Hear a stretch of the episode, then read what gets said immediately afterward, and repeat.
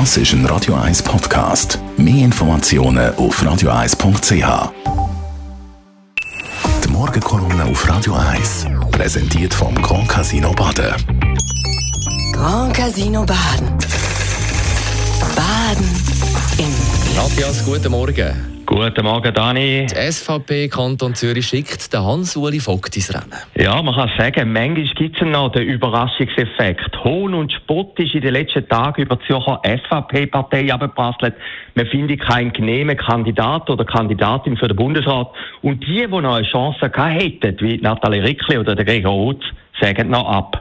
Und jetzt zieht die vielbrügelte Zürcher SVP die Parteisektion, die früher noch die ganze Politschweiz vor sich hertrieben hat, wie ein Zauberer, der Hans-Uli Vogt aus dem Zylinder. Nur ist er kein Hase, sondern mit 52 Jahren schon Altnationalrat und ehemaliger Ständeratskandidat. Als erstes muss man, wie du vorhin erwähnt hast, anerkennend sagen, der Überraschungskuh ist gelungen.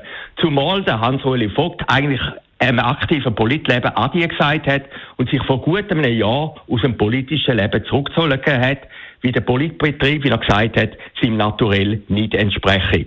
Doch was gestern war, ist gestern und was heute ist, ist heute. Politisch der hat der Hans-Uli Vogt, besser der Professor Hans-Uli Vogt, alles, was ihn eigentlich als Bundesrat wählbar mache. Er ist gescheit und überlegt, er wäre sogar noch der erste bekennende Homosexuelle in der Regierung und das noch von der SVP. Er ist Zürcher, aber das Wichtigste, er gilt als nett und umgänglich, ist also kein Polteri.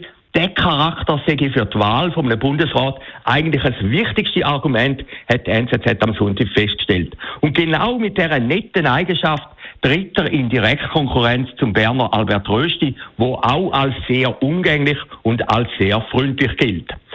Aber auch noch anders und ein fast wichtiges Argument bringt der Zürcher ins Rennen oder zumindest noch nicht aus dem Rennen, vorausgesetzt die Partei stellt ihn auf.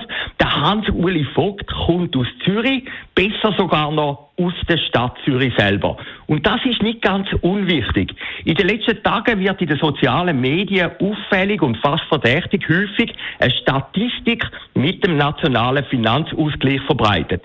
Auf einen kurzen Nenner gebracht, sechs Kantone zahlen für die restlichen 20 Kantone und die restlichen 20 profitieren, nach Adam Riese, von den sechs anderen.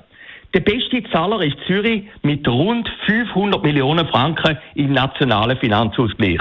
Der Hauptprofiteur am anderen Ende ist Bern mit über einer Milliarde Franken.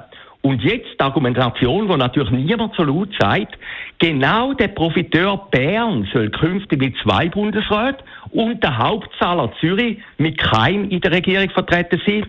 Eigentlich ein gutes Argument. Wenn sich am Schluss die Nehmerkantone nicht solidarisch untereinander zeigen und eben nicht den Zürcher wählen.